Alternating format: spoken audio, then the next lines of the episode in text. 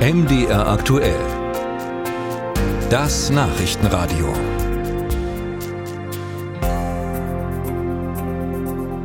Deutschland gilt ja schon seit vielen Jahren als Geldwäscheparadies. Jährlich bringen Clans, Oligarchen oder Mafiabanden geschätzte 100 Milliarden Euro aus schmutzigen Geschäften in den legalen Finanzkreislauf.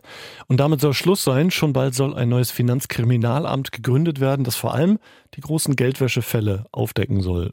Also wird's jetzt endlich besser? Eher nicht, berichtet André Seifert. Gekleckert wird nicht. Über 1700 Mitarbeiter soll es haben und 621 Millionen Euro kosten das neue Bundesamt zur Bekämpfung von Finanzkriminalität. Zumindest wenn es nach den Plänen von Finanzminister Christian Lindner geht. In Köln soll es aufgebaut werden. Mit einem Nebenposten in Dresden teilt das Ministerium auf Anfrage von MDR aktuell mit. Ein Superamt soll entstehen und dennoch sagt Konrad Duffy von der gemeinnützigen Organisation Finanzwende, das bleibt wirklich deutlich hinter den Erwartungen und auch den Ankündigungen von Christian Lindner zurück.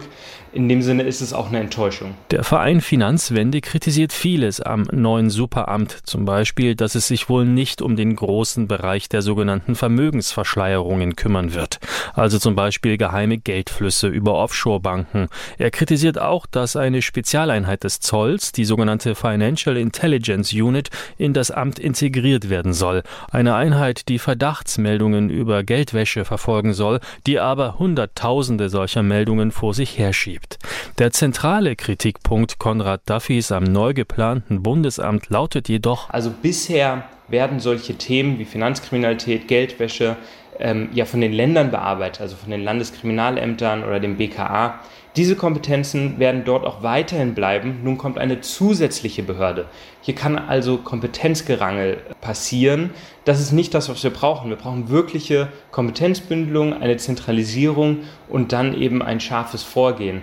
Und das wird nun nicht kommen. Das ist einfach sehr enttäuschend. Die größte oppositionelle Fraktion im Bundestag, die Union, lehnt die neue Behörde daher ab. Antje Tillmann, die finanzpolitische Sprecherin, kritisiert dabei auch, dass es bis 2027 dauern soll, bis das Bundesamt zur Bekämpfung von Finanzkriminalität arbeitsfähig ist. Wir haben ja mehrere Beteiligte. Wir haben ja die FIO, die Finanzkontrolle Schwarzarbeit, wir haben den Zoll, wir haben die äh, Landespolizeibehörden. Im Moment scheitert das ja nicht an guten qualifizierten Mitarbeitern, sondern an Kompetenzen Kompetenzen.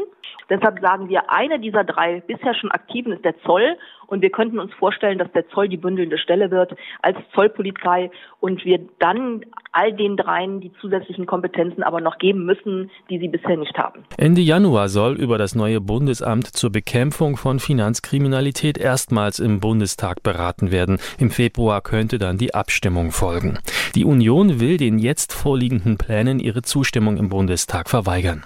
Das Finanzministerium, das die neue Behörde geplant und den dazugehörenden Gesetzentwurf erarbeitet hat, verteidigt die Vorhaben. Mit der Behörde werde ein Kompetenzzentrum geschaffen, das vernetzt arbeitet, so Christian Lindner.